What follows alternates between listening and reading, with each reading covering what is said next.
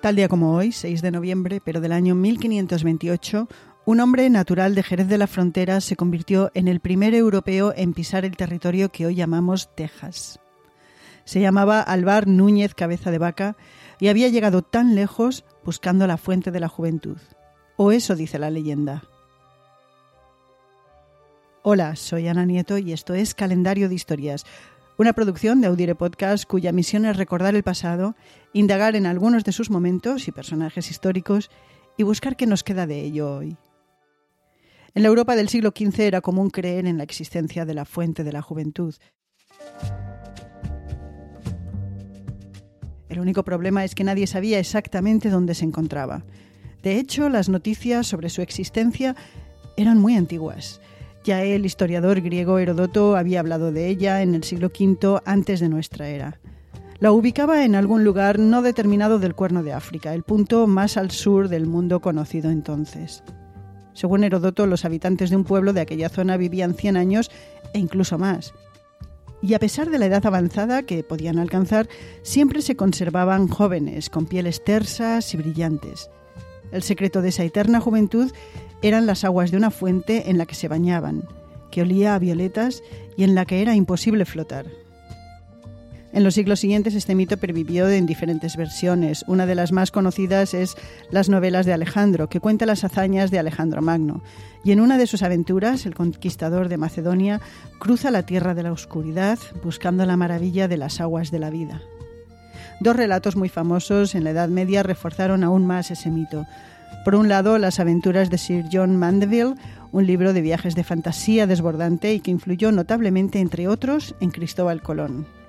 Y por otro, el mítico Preste Juan, un cristiano que gobernaba un reino en un lugar no identificado.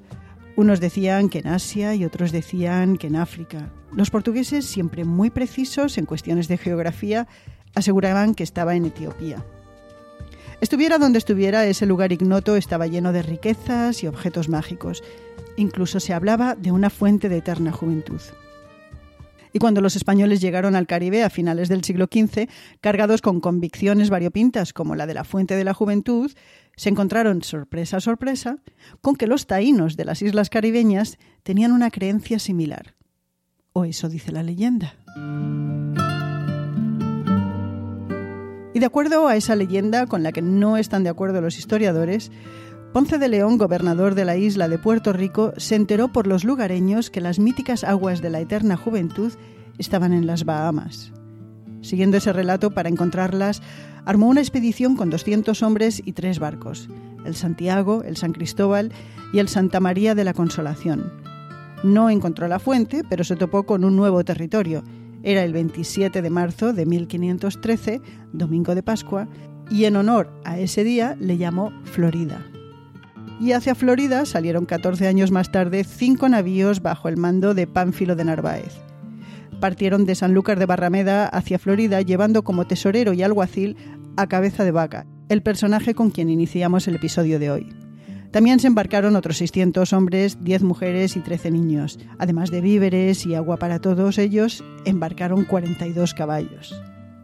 La expedición tenía muchos y variados objetivos, pero el principal era asentarse y colonizar.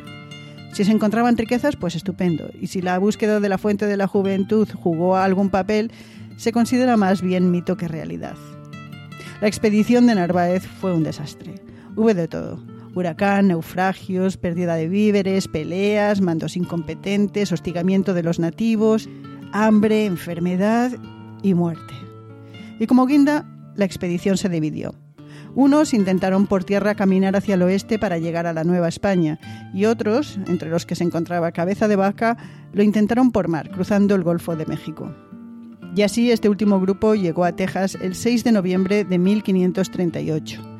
Y lo hicieron a lo grande, naufragando. La situación era tan desesperante que bautizaron a la isla a la que orillaron como Malado.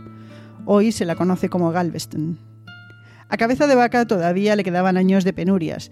Fue esclavo, fue chamán curandero y deambuló millas y millas por lo que hoy es la frontera entre Estados Unidos y México. Finalmente, en 1536, cerca de lo que hoy es Sinaloa, contactó con españoles. Habían pasado ocho años desde su llegada a Florida.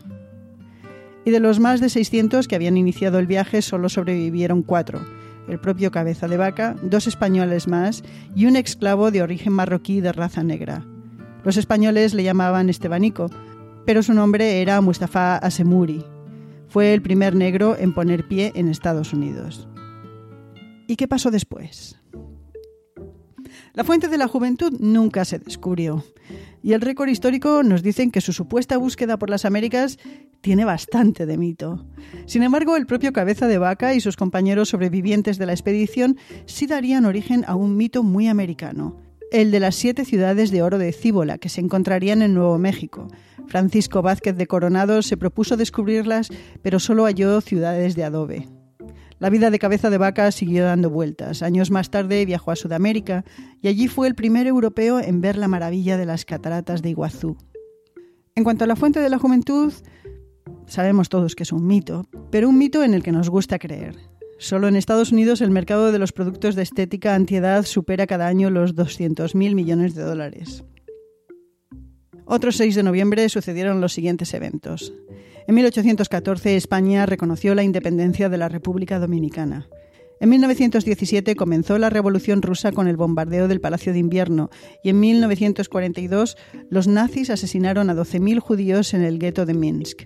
En 1962 Arabia Saudita proclamó la abolición de la esclavitud.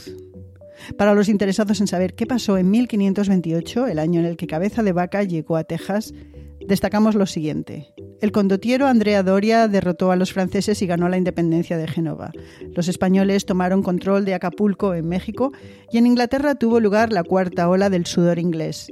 Era una enfermedad muy contagiosa y mortal que se detectó por primera vez en 1485 y desapareció en 1551 sin dejar rastro. Aunque afectó principalmente a Inglaterra, también llegó a la Europa continental. A día de hoy su causa sigue siendo desconocida. Y terminamos el programa de hoy con una cita del libro La historia del moro de Laila Lalami, en el que se recrea la aventura de Mustafa Atsemuri, también conocido como Estebanico, durante el periplo de la expedición de Narváez por Norteamérica. Lo que cada uno de nosotros quiere, tanto si es negro o blanco, amo o esclavo, rico o pobre, hombre o mujer, es ser recordado después de su muerte. Yo no soy diferente.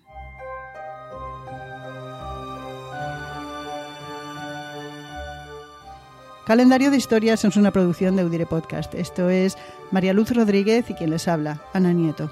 Mañana será otro día. Nos escuchamos el lunes, 9 de noviembre.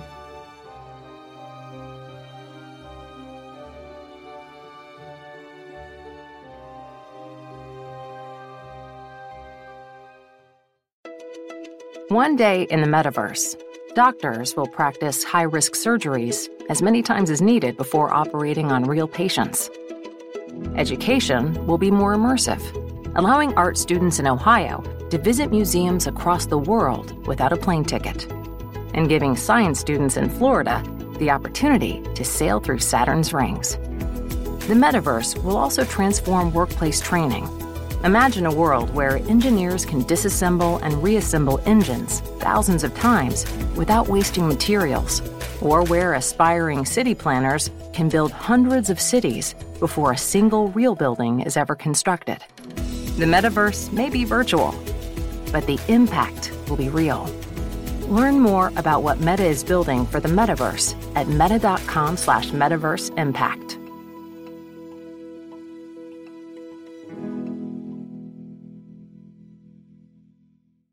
Este 4 de julio, no te pierdas la película del verano. Are you ready? Damn right.